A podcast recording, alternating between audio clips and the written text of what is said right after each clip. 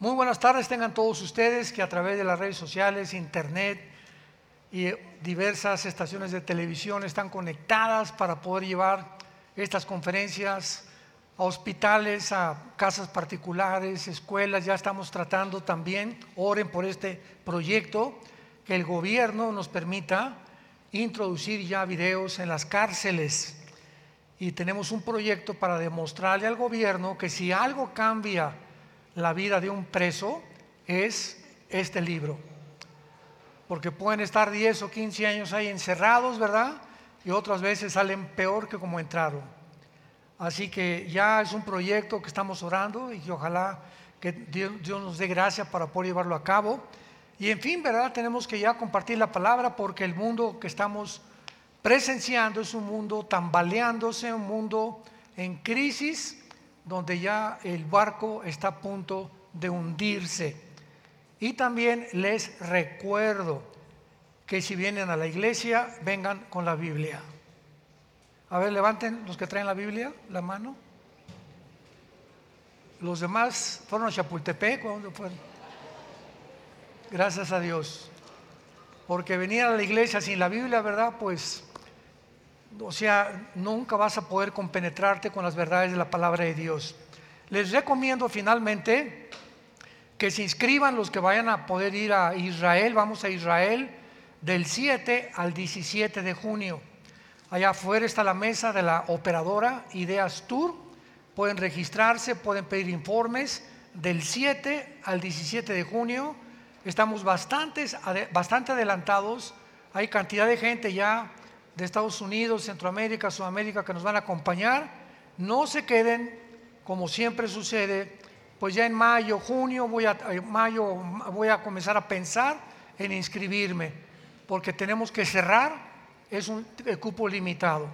Así que no se pierdan la oportunidad de hacer este viaje maravilloso. Voy a estar compartiendo la palabra en cada lugar de Israel en que estemos. Vamos a tener hoteles cinco estrellas, todo está incluido, las propinas, eh, buffets en las tres comidas, etcétera, etcétera y va a ser algo que va realmente a tocar tu vida profundamente. Porque el momento en que desembarquemos ahí, en, aterricemos en Tel Aviv, en el avión, porque todos aterrizan ahí, nada más al bajar del avión vas a sentir algo diferente que no has sentido en Tlanepantla, ni en la Marquesa. Es una, una sensación de, no sé, pero es indescriptible pero pues es el tiempo, ¿verdad?, en el que Jesucristo vivió hace dos mil años y la atmósfera está cargada, ¿verdad? Sabemos que pues hay, hay tantos ángeles como también espíritus malignos. Pero no se pierdan esta oportunidad del 7 al 17 de junio, ya en este año, dos, tres meses más. Abran su Biblia rápidamente en el libro de Daniel y vamos a continuar con esta serie. Les recomiendo que Busquen en YouTube, en las redes sociales, la serie El misterio de Babilonia, para que puedan ustedes compenetrarse, entender hasta este momento qué es lo que está pasando en el mundo y por qué Babilonia, por qué Babilonia es la ciudad más mencionada en la Biblia después de Jerusalén. Y si el Espíritu Santo le ha dado esta importancia a Babilonia, es porque la tiene y porque detrás precisamente se encuentra un misterio, ya que Babilonia, todo esto lo compartí en la conferencia anterior, viene de la palabra Babel, que significa confusión. Y después se cambió el nombre a Babel, Onia o Babilonia que ya se conoce como el famoso imperio babilónico, que en el libro de Daniel lo dirigió principalmente el rey Nabucodonosor y Saddam Hussein, el expresidente de Irak, porque Babilonia se encuentra geográficamente en donde se encuentra actualmente la nación de Irak. Entonces, esta región entre Siria e Irak se conocía como la Mesopotamia, que significa la tierra entre dos ríos, que son el Tigris y el Éufrates. Entonces, cuando venimos a Babel, encontramos desde el capítulo 10, que repito, ya no vamos a buscar en las conferencias anteriores, comienza Nimrod, el primer poderoso que hubo dictador en el mundo, que, trató de centralizar los gobiernos, las religiones en la tierra de Sinar, la tierra de los caldeos, o lo que es ahorita Irak, cuando Saddam Hussein gobernó y perdió la batalla Operación Desierto 1990-91, cuando quiso invadir Kuwait, cinco años antes Hussein gastó billones de dólares en reconstruir Babilonia. Y levantó, todavía pueden ir, ahorita la ciudad se llama Bildad. Le quitaron el nombre Babilonia, pero se llama Bildad. Está a 80 kilómetros de la ciudad de Bagdad, en Irak. Y ya vemos que este hombre Hussein mandó imprimir una moneda con la esfinge de Nabucodonosor y su retrato de él del otro lado. Porque él comenzó a decir Hussein que él era el descendiente de Nabucodonosor y que espíritus le decían que tenía que reconstruir la ciudad. Imaginémonos nada más. Eso sin conocerle la Biblia. Entonces no hay nada de coincidencial ni accidental en los eventos que tienen lugar en el mundo. Cuando los conectamos y juntamos las piezas del rompecabezas, tenemos un panorama mucho más claro para poder discernir y percibir la realidad del mundo que estamos viviendo. Muy bien. Babilonia comienza pues con Nimrod, se levanta la torre famosa de Babel, donde por primera vez existe en la Biblia la primer rebelión masiva contra Dios. El primer intento de abortar los mandamientos de Dios. Porque antes de Babel, Dios le dijo a Noé, después del diluvio, vayan por el mundo, dispérsense por todo el mundo, propáguense por el mundo, fructifíquense pero llega Nimrod, un tipo del anticristo, y le dice a toda la gente en aquel tiempo, no, concentremos en un solo lugar, levantemos una torre, hagámonos un hombre, edifiquemos una ciudad para nosotros. Entonces vemos que este pensamiento de la centralización de los gobiernos no es coincidencia que en la Biblia termine con un personaje llamado el anticristo, donde se menciona que este hombre va a centralizar, ¿qué cosa? Los gobiernos. O sea, pronto viene este dictador mundial para poder ejercer el control global a través de un solo gobierno. Y el siglo pasado esto no podía ser realidad, ni hace 10 o 15 años, hasta el siglo en que tú y yo estamos viviendo, simplemente porque no había la tecnología que tenemos actualmente para que esta posibilidad sea una realidad, ya que con la tecnología que tenemos y la genética que tenemos, el ser humano cree que es Dios y que podemos levantarnos sin tener necesidad de Dios y gobernarnos sin tener necesidad de una ley moral, de códigos de conducta ni de moral, porque nosotros somos dioses ya que si venimos de una amiba y somos el proceso accidental de la teoría de la evolución, pues simplemente el ser humano tiene que mejorar. Y ahora la tecnología nos va a ayudar a mejorar, mezclando el ADN del ser humano con animales, o a través del transhumanismo, o de la inteligencia artificial, o de los nuevos descubrimientos de la genética. Y todo lo que le estoy contando no es más que ciencia ficción, que los que están detrás, que es un grupo que se llama el Foro Económico Mundial. Métete al internet y búscalo y ve los estatutos que declaran ellos diciendo Dios no existe. Este foro controla los gobiernos del mundo actualmente. Cristo es una mentira, Dios no existió, vamos a ser dioses. Y están inclusive llegando a la psicopatía a la locura de decir y atreverse a poder aseverar que la muerte va a ser considerada una enfermedad. que como todas las enfermedades las podemos conquistar y nos vamos a convertir en inmortales. gracias a la diosa de la tecnología. Entonces, todo esto tiene su origen desde Babilonia y a través de toda la historia, Satanás que estuvo detrás de Nimrod, encontramos el mismo patrón, el mismo factor común denominador. Todos los faraones se creyeron dioses. Todos los césares romanos se creyeron dioses. Y mencionamos a Tila, a Gengis Khan, eh, mencionamos a todos los grandes conquistadores, Alejandro el Magno, los dictadores del siglo XX, ¿verdad? Lenin, Hitler, Benito Mussolini, Mao Zedong, etcétera, etcétera. Todos estos hombres que han ocupado posiciones de poder a través de la historia han soñado, han anhelado lo mismo que está en la Biblia, llegar a ser ellos los que, los que controlen el mundo o extender su imperio hasta donde pueda llegar ¿verdad? Eh, el conocimiento humano para poder realmente convertirse en los dueños del planeta Tierra. Y este sueño lo alcanzará el arte principal o la obra de arte principal de Satanás que se llama el anticristo, que posiblemente ya nació y ya está en el mundo.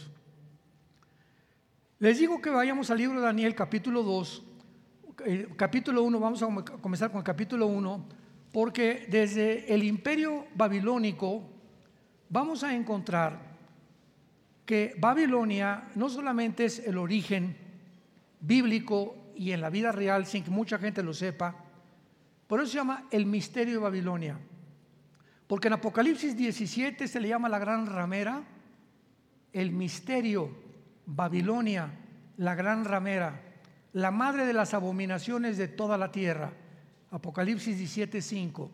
¿Por qué se llama un misterio a Babilonia?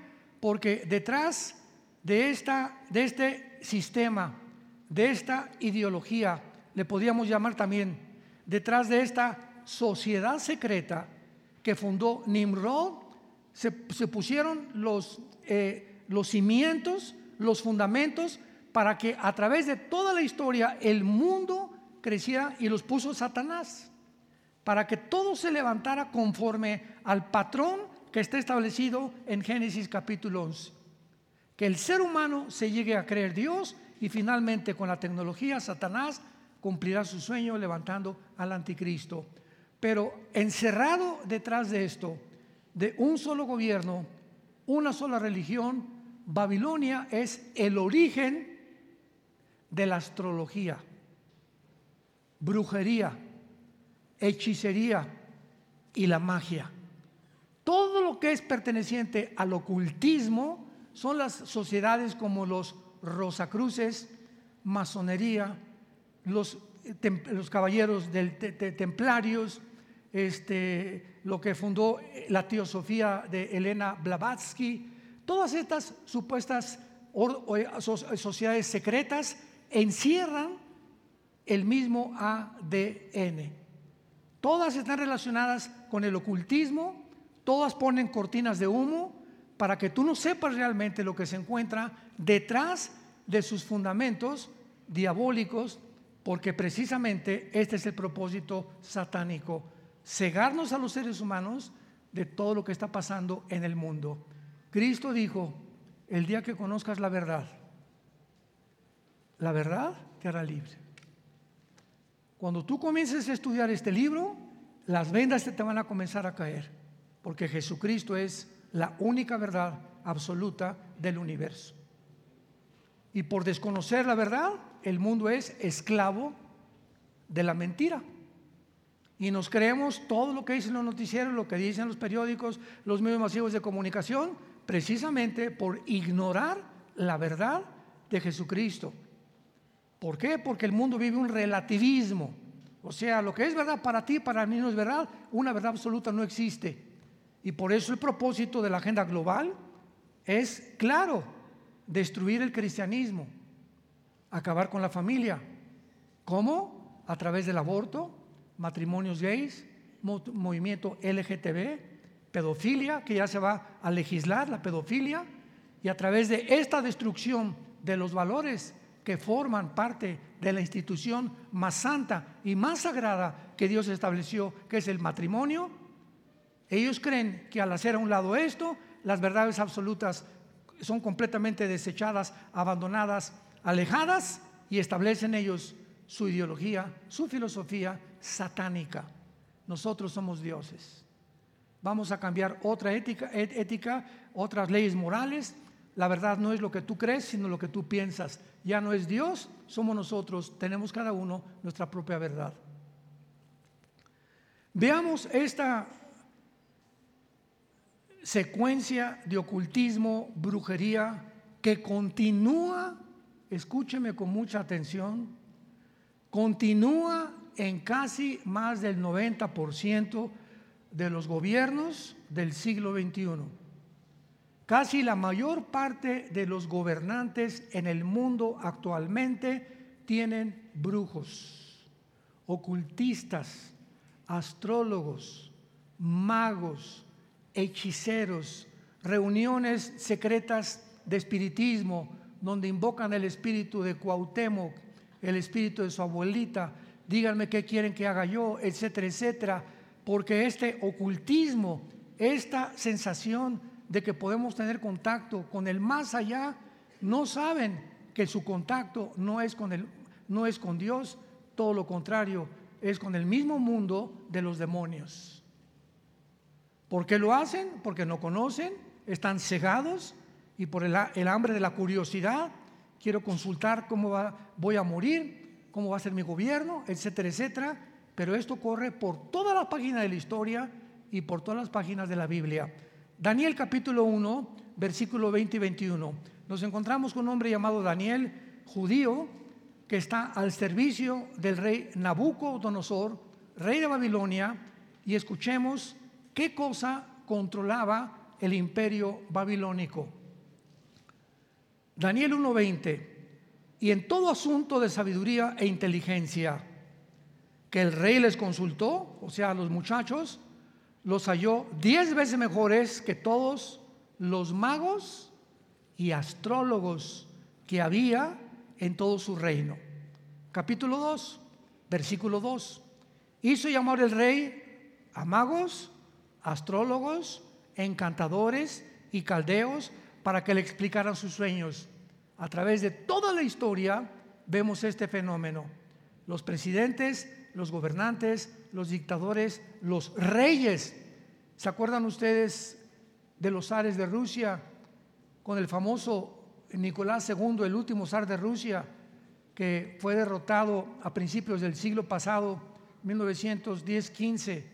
y entraron los bolcheviques, la revolución bolchevique, que se estableció el comunismo por primera vez en la historia cuando mataron a los zares.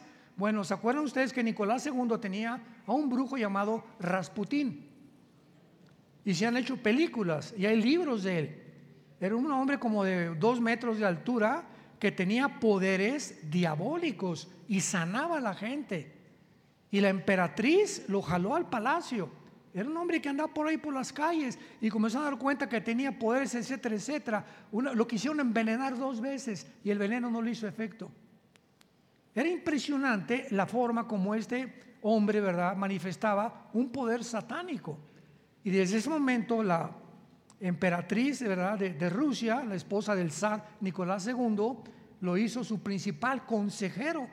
Y vemos que finalmente el zar, su esposa y todos sus hijos fueron asesinados. Es la factura que le cobró Satanás finalmente a esta familia.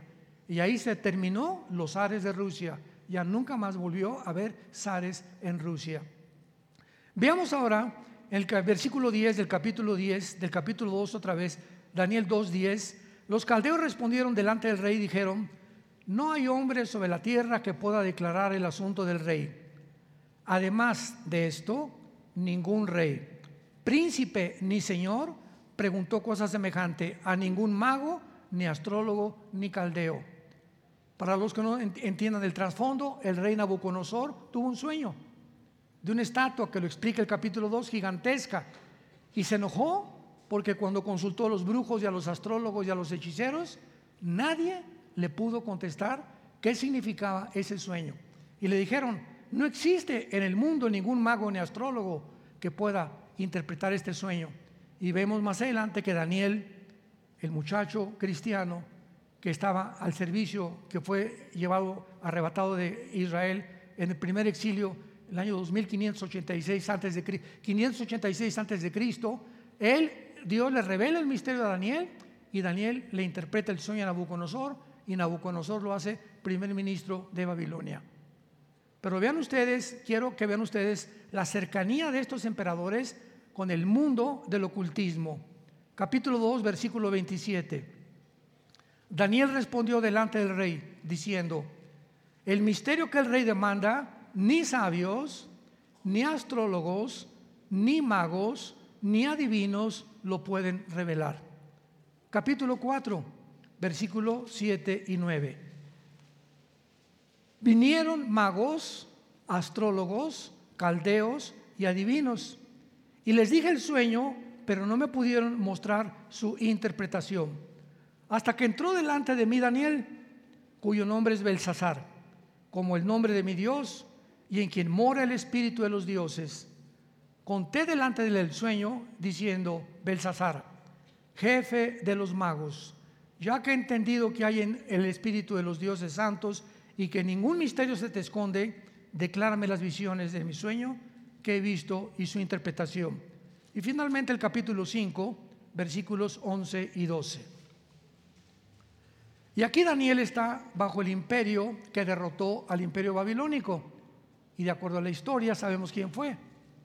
Los medos y los persas que conquistaron al imperio babilónico. Y Daniel entró también al imperio medo-persa como primer ministro del rey.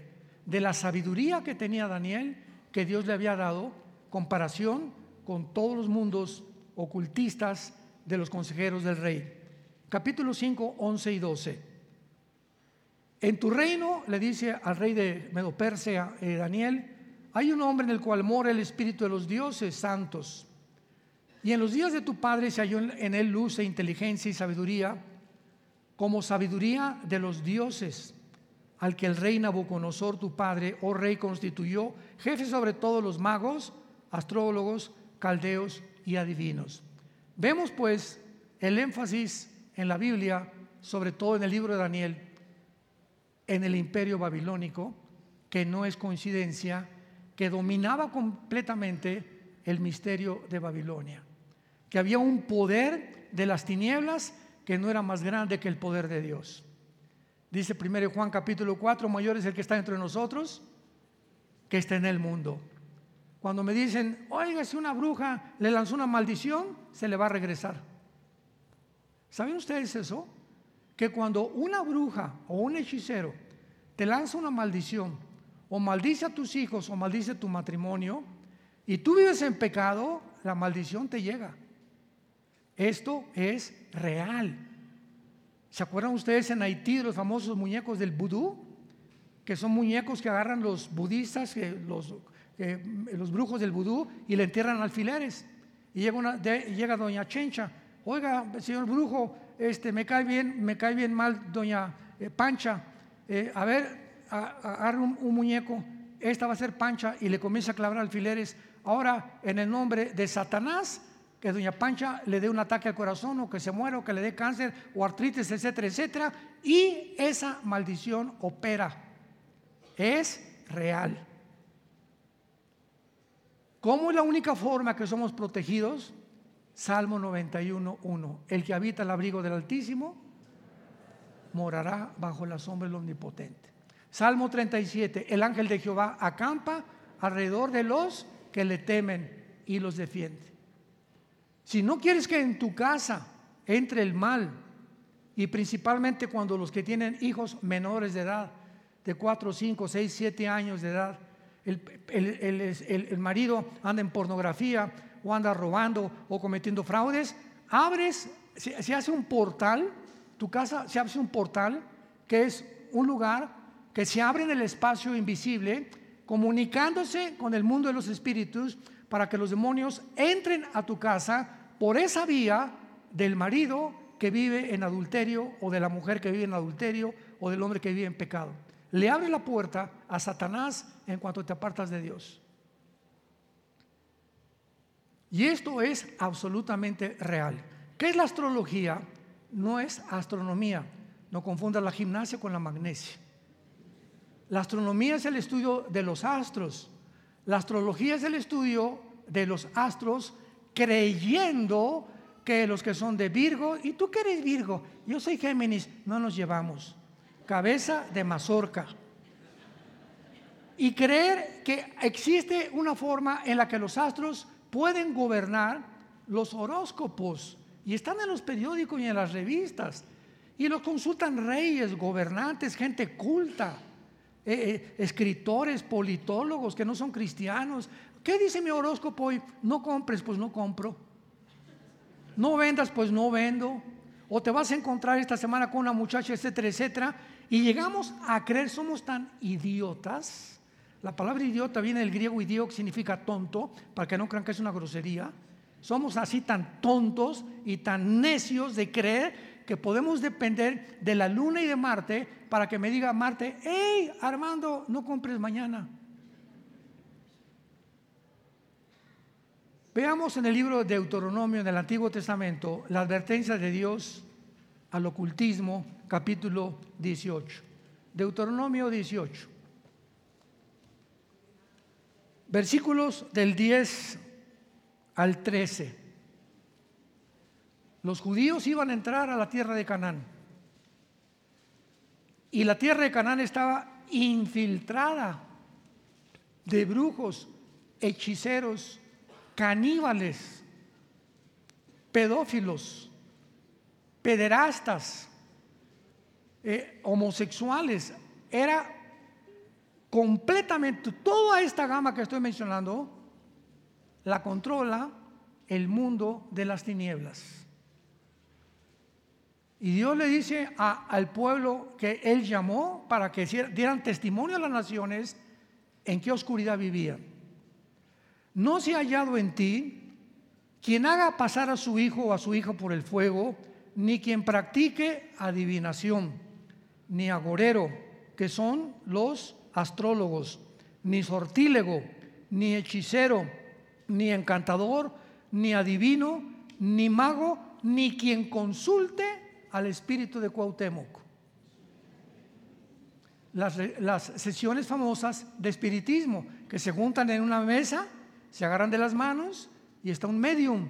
Y el medium es la persona que ha sido señalada para que traiga el espíritu de la abuelita, de tu tío, o el fulano de tal y comienzan a agarrarse las manos y comienzan, y es real, es real, comienzan a oír voces que se comunican con el medium, el medium comienza a hablar y a dar mensajes del más allá.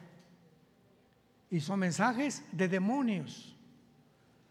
Hace muchísimos años, a principios del siglo pasado, hubo un gran mago que se llamó Houdini.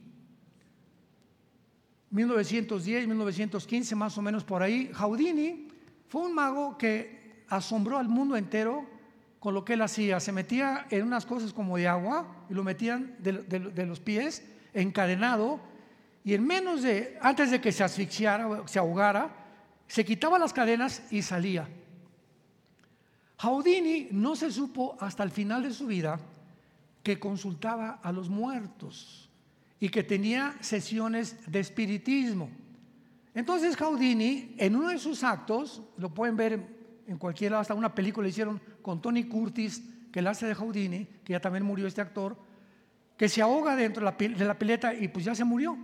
Pero antes de esa, esa semana, Houdini le dijo a su esposa, quiero por favor darte este papelito y le puso un número de siete letras. 3, 4, 5, 7, etcétera, etcétera. Y quiero que cuando yo muera, hagas una reunión espiritista y me invoques a mí. Y si yo te doy este número que solamente tú sabes, tú vas a saber que yo estoy vivo.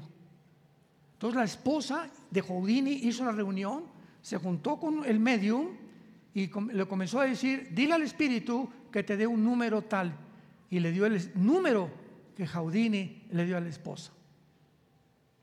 Otro ejemplo de mi propia vida. Mi padre fue un hombre muy, muy religioso. Traía su cordón de San Francisco, etcétera, etcétera. Eh, jamás en la vida, jamás leímos la Biblia, ni supimos que era la Biblia, ni Cristo, ni nada. Éramos religiosos nada más. Mi papá tenía una colección de timbres, era coleccionista obsesivo, llaves, timbres, eh, eh, bueno, coleccionaba monedas, todo lo que podía encontrar. Y tenía una colección de timbres valiosísima. Cuando se muere mi papá, eh, una hermana de él, que ya también murió, hizo una sesión espiritista para preguntarle a mi papá, porque nadie sabía, buscamos esa colección de timbres de mi papá y nadie sabía dónde la había escondido mi papá. Entonces mi tía, la hermana de mi papá, que ya murieron los dos, mi papá eh, le, dijo, eh, como consultaba a los brujos y a los medios, le dijo, vamos a, hacer una reunión y le preguntó al medium, pregúntale al espíritu dónde está la colección de timbres de mi hermano. Y el medium oyó la voz que le dijo, se encuentra en la casa de tu otra hermana, en el sótano, en un baúl eh, este, pintado de, de gris. Fue mi tía al sótano de su hermana y encontró en un baúl hasta el fondo eh, de color gris la colección de timbres de mi papá. Esto, hermanos, no es un juego, es real. Los espíritus demoníacos y los demonios existen. Satanás no es un ser pintoresco, atractivo y carismático como lo han pintado con cuernos y con cola. Es la criatura más inteligente, más sabia, más astuta de toda la creación de Dios.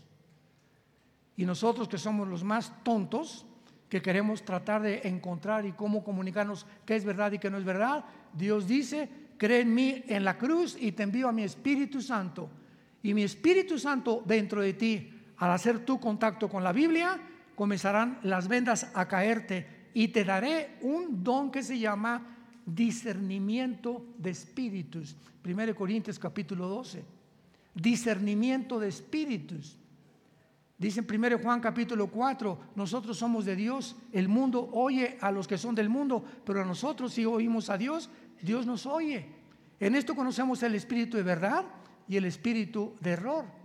Entonces el Espíritu Santo nos ha sido dado para que vengamos a la Biblia y sepamos espiritualmente, intuitivamente, cuando estás enfrente de una persona muchas veces, como esa persona tiene cara así, de San Miguel eh, de Cholula, ¿verdad? Y tiene cara de santo, pero algo nos dice, algo no me gusta de esta persona cuando estás abierto al Espíritu Santo y nos protege Dios de relaciones y de amistades que más adelante nos pueden hacer un daño en la vida. Esto es muy importante porque no es coincidencia que durante la tribulación la nueva Babilonia va a ser y buscar el mismo propósito y el plan final de Dios en contra de sus planes, porque la nueva, la nueva Babilonia será la base del poder del anticristo. Apocalipsis capítulo 18.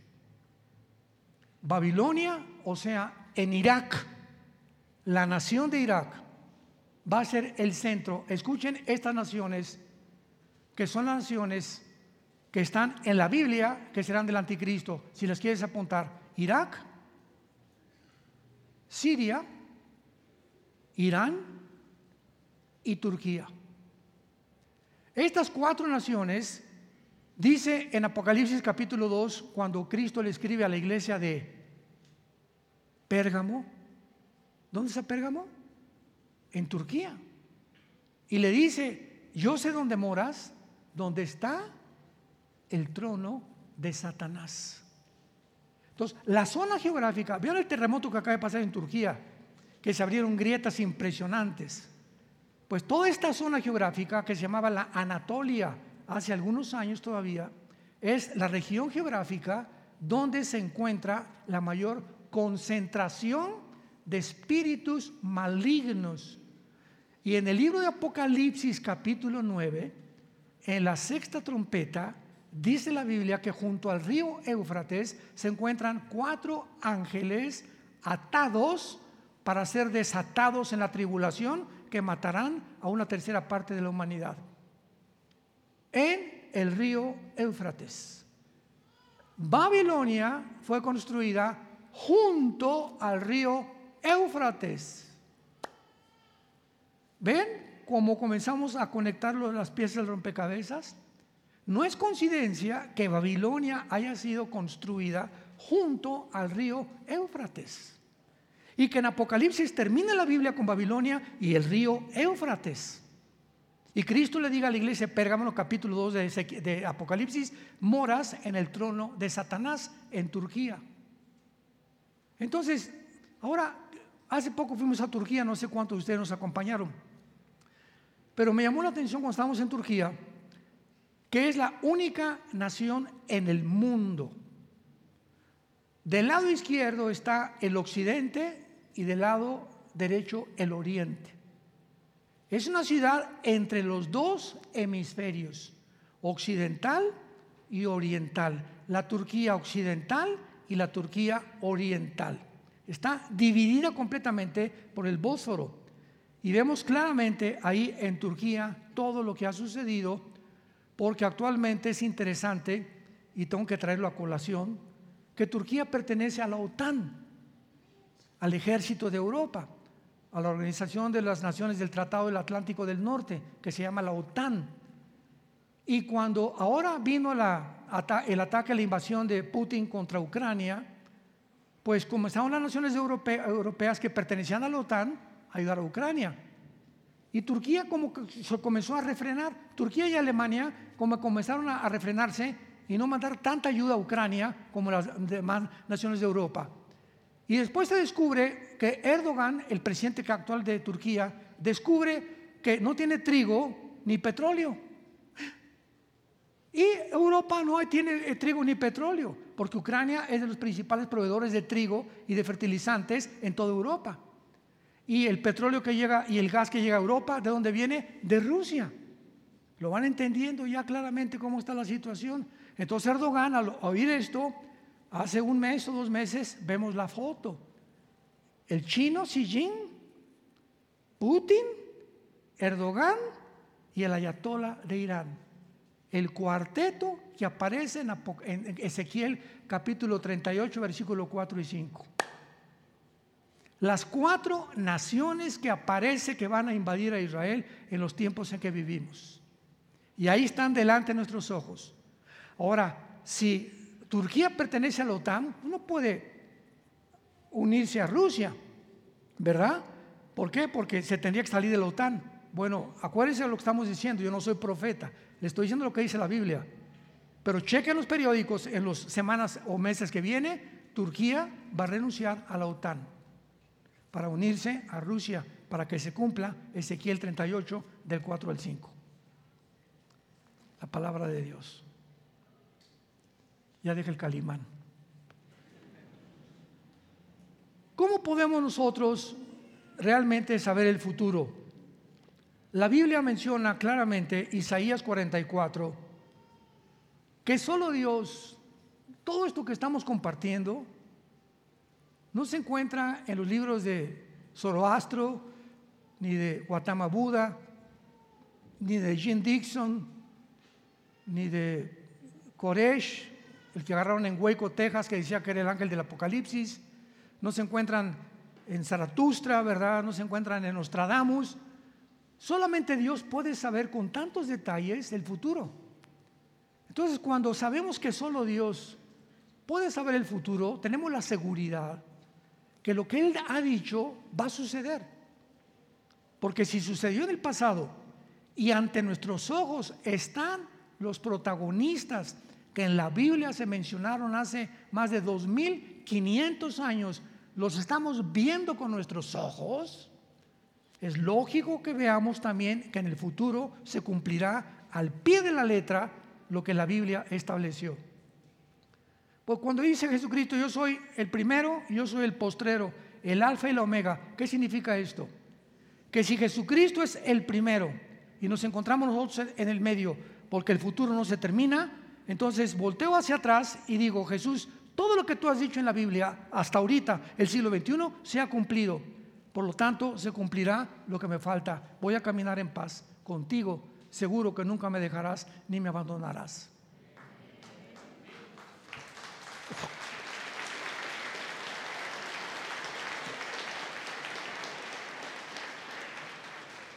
Isaías 44, versículos 7 al 8. ¿Y quién dice el Espíritu de Dios? Está hablando el Espíritu Santo. ¿Quién proclamará lo venidero? Lo declarará y lo pondrá en orden delante de mí, como hago yo desde que establecí al pueblo antiguo. Anúncienle lo que, lo que viene y lo que está por venir. En otras palabras, Dios está retando a cualquier persona, cualquier mago, astrólogo, hechicero, astrólogo, Walter Mercado, ¿verdad? Lo que sea, que no sabemos después de muerto dónde se habrá ido, solo Dios sabe, pero está retando a todos para decirles, ¿quién de ustedes puede poner en orden la historia? Venimos a la Biblia y encontramos hace 2500 años en el libro de Daniel que iban a surgir el imperio babilónico, que después vendría otro imperio que derrotaría al babilónico, los medos persas, que vendría en tercer lugar, este es el sueño de Nabucodonosor, un tercer imperio que de acuerdo a la historia fue Alejandro el Magno. Alejandro el Magno derrotó a los medos persas y después de Alejandro el Magno vendría el imperio romano, tal como la Biblia lo estableció hace 2500 años. Vemos el orden claro que dice la historia cómo va a suceder todo. La Biblia dice, antes de que venga Cristo vendrá la apostasía, que significa el abandono de la fe y del el estado original en que Dios nos creó. Siglo XXI, tú no eres hombre, eres mujer. Tú no eres mujer, eres hombre. Hemos llegado a un punto donde ya se ha desfigurado completamente la identidad de género. El origen que dice la Biblia, macho y hembra los creó. Tú eres macho, tienes el cromosoma Y que no tienen las mujeres. Tú eres mujer, tienes cromosomas XX y te puedes cambiar de sexo, puedes hacer lo que quieras, pero tus cromosomas nunca los vas a cambiar y cuando tú tengas ese cambio de sexo, que tú quieres ser lo que Dios no te creó, vas a tener problemas mentales muy, muy grandes. El 65% de los transgéneros se suicidan. El 65% de los transgéneros o que han hecho operaciones quirúrgicas para cambiarse el sexo se suicidan. Porque se encuentran en un cuerpo que no es de ellos. El problema no era físico, el problema es mental. ¿Quién te metió esa idea? Hay un mundo que dice la Biblia, el misterio de Babilonia, de la confusión que reina sobre los seres humanos para confundirnos aún de lo que Dios nos creó, aún del género que Dios nos dice que tenemos biológica y genéticamente un mundo confundido. Babel significa confusión. Y es el mundo que estamos viviendo. Un mundo de confusión total. Veamos nosotros ahora que hay muchos ejemplos en la Biblia, esto me encanta, donde Jesús manifiesta que Él es Dios. O sea, manifiesta sus atributos que Él es Dios.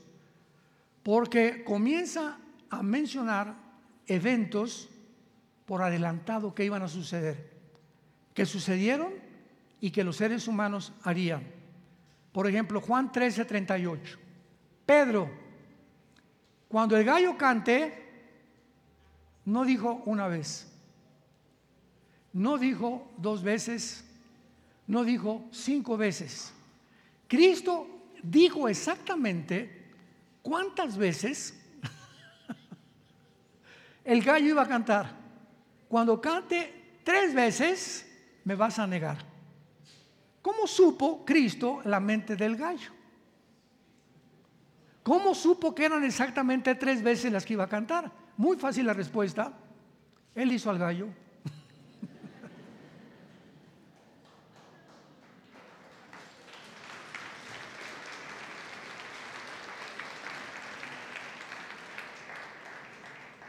Cristo, antes de que Lázaro muriera, les dijo a los discípulos, que tenía que ir a Betania, capítulo 11 del Evangelio de Juan. Y también se puede ilustrar claramente, ¿verdad?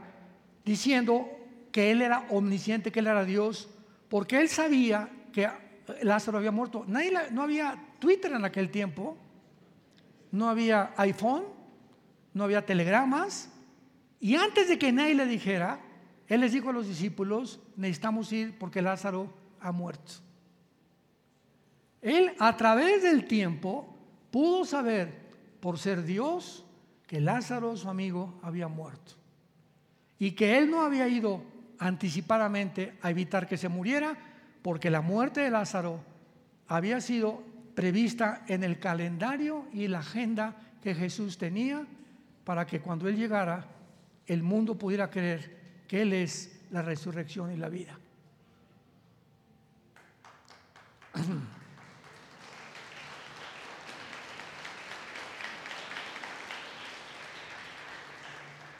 Los discípulos no encontraban los peces, estaban en la barca, pero que Dios mío santo, no podemos pescar nada.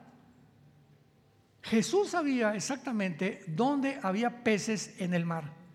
Y les dice a los discípulos, no, no, no, no echen las redes ahí, échenlas ahí. Lucas 5 del 4 al 6. Y sacan las redes llenas de peces. ¿Quién le dijo a Jesús? Debajo del mar, donde se encontraba la mayoría de los peces. Pero todavía esto no es algo que nos vuele las neuronas, sino que también cuando le piden a Cristo en Mateo 17, 24 al 27, que tenía que pagar impuestos para no discutir, fíjense lo que hace Jesucristo. Le dice a los discípulos, ve al río y saca un pez, y ese pez le abre la boca y va a tener un dragma. Sácalo y con eso paga los impuestos. ¿Cómo sabía Jesús de los miles de peces, quién tenía un dragma en la boca. Solo Dios lo puede hacer. Solo Dios pudo en la multiplicación. Padre, eh, Señor Jesús, tenemos de cinco, eh, cinco peces y dos panes. ¿Y qué vamos a hacer? Son cinco mil personas. Jesús levantó el pan, lo bendijo y se multiplicaron en cinco mil y sobraron las doce setas de los discípulos llenas de pan. Tenía el pan de convertir el pan, de convertir el vino, tenía el poder sobre los animales, sobre los peces, sobre el viento, sobre la marea, sobre el universo, porque Él era Dios en la carne. Y finalmente, en Mateo 16, es tan importante que nosotros recordemos estas palabras de Jesús. Los judíos debieron haber sabido cuando Jesús vino por primera vez. Los líderes religiosos estudiosos de la Torá tenían que haber sabido cuándo Jesús iba a bajar. Sin embargo, vino Jesús al mundo y los únicos que supieron cuándo iba a venir en la primera venida fueron Simeón, Ana, la profetisa que cargaron al niño, libro de Evangelio de Lucas, y los pastores que oyeron a los ángeles que cantaban Gloria a Dios en las alturas y los tres reyes magos, que no eran magos en el sentido de hechiceros, sino los tres hombres sabios que venían del oriente. Pero los religiosos no les importó porque se comenzaron, comenzaron a venderse, comenzaron a prostituir la religión, el judaísmo, que es lo que está pasando actualmente en el mundo también. Los artistas se venden, los cantantes se venden, los futbolistas se venden, los arquitectos se venden, los abogados se venden. Verdad, vemos una corrupción en el mundo impresionante por intereses económicos. Vendes a tu familia por un amante, vendes a tus padres por esto o a, tu familia por aquello, pero es una corrupción impresionante por el amor al dinero. Y cuando encontramos esto, nos damos cuenta que Jesús en Mateo 16 les dice a los fariseos, hay de ustedes que saben distinguir los cielos y si las nubes se ponen todas negras, sabemos que va a llover. No sabemos cuándo, pero en cualquier minuto o, una hora va a llover. Y ustedes no entendieron las señales de los tiempos en que Él iba a venir. Y los exhortó por eso. Mi pregunta es, para terminar, ¿caeremos nosotros, santos de Dios, y los que nos escuchan por los medios masivos de comunicación, en el mismo, el mismo problema que cayeron los fariseos, que las señales que tenemos a nuestro alrededor son indubitables. Estamos rodeados ahora como jamás han convergido estas señales en un punto donde no podemos equivocarnos. Estamos viviendo la última generación. La guerra viene próximamente, vienen cosas tremendas en el mundo y los cristianos ni la Biblia traen el domingo a la iglesia. Ya es una, eres un autómata, todo eres mecánico, haces iglesia. Santo, santo, santo, Señor omnipotente. Me paro, me levanto. Sé lo que hacía yo cuando iba a misa también. Párense, siéntense, olí incienso y a la salida, viva Pancho Villa. Me acuerdo cuando entramos a la iglesia, abuelita, aquí no se habla, y todo un ambiente místico. Babilonia está por todo, ¿verdad? Por todas las iglesias, así, pero todo vemos a Babilonia, la resemblanza, y saliendo de la iglesia, ajú, viva Zapata, porque nos hacían creer que ahí estaba Dios, dentro de las cuatro paredes de un templo o de un edificio. Y así estamos nosotros en el cristianismo. Llegas aquí el domingo a la iglesia, te sientas en un lugar no traes tu Biblia, no has saludado a nadie. Doña Chola está enfrente de ti llorando, no eres, oye viejita, ¿qué puedo hacer por usted? La veo triste, no quiere que ore por usted. Entramos con orejeras, no me importa quién está a la derecha, quién está a la izquierda, quién está de mí. Vengo y lo único que te falta son Coca-Cola y palomitas.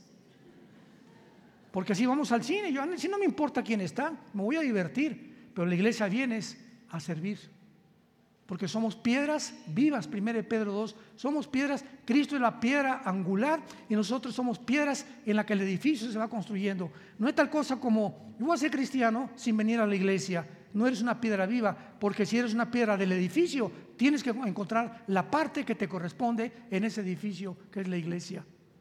Y encuentra en la iglesia a donde vas la forma en la que tienes servir. Vienes a servir tenemos que convertirnos en servidores de los demás para que dejes ya tu egocentrismo y mis intereses, nada más no. Tenemos que seguir a Jesucristo, que era manso y humilde de corazón, y no vino a buscar lo suyo, sino a vivir por los demás y a servir en lugar de que a Él lo sirvieran. Te damos gracias, Señor, por tu palabra en esta tarde. Gracias, Señor, por hacernos comprender los misterios y los talentos que nos has dado para servir y no para nosotros mismos. Y que podamos comprender los misterios de Dios el Padre y de su Hijo Jesucristo, en quien están encerrados todos los tesoros de la sabiduría y del conocimiento. Si hemos resucitado, busquemos las cosas de arriba, no las de la tierra porque nuestra vida está escondida en Cristo. Y cuando Cristo se manifieste, nuestra vida será manifestada junto con la de Él en gloria. Por lo cual trabajamos y luchamos según el poder que Él nos ha dejado dentro de cada uno de nosotros para que vivamos por Él. Y ya no para nosotros, porque si vivimos, vivimos para Él y si morimos, moriremos para Él. Ya sea que vivamos o que muramos, le pertenecemos. Te damos gracias, Señor, por habernos escogido en santificación del Espíritu, para ser rociados por la sangre de Cristo y para buscar la verdad con todo nuestro corazón, por habernos hecho renacer, por habernos dado vida, una vida espiritual que no teníamos para conocerte, porque esta es la vida eterna, que te conozcamos a ti, al único Dios vivo y verdadero que existe. En esta mañana ustedes que nos ven por la televisión o aquí presentes, ábrele tu vida a Cristo hoy. Él es el que te está llamando. Dile, Señor, perdona mis pecados. Creo que en esa cruz pagaste por ellos con tu sangre y que a los tres días resucitaste de los muertos y porque creo que vives, te pido en este instante que entres a mi vida. Te recibo, Señor, como mi Señor y mi Salvador.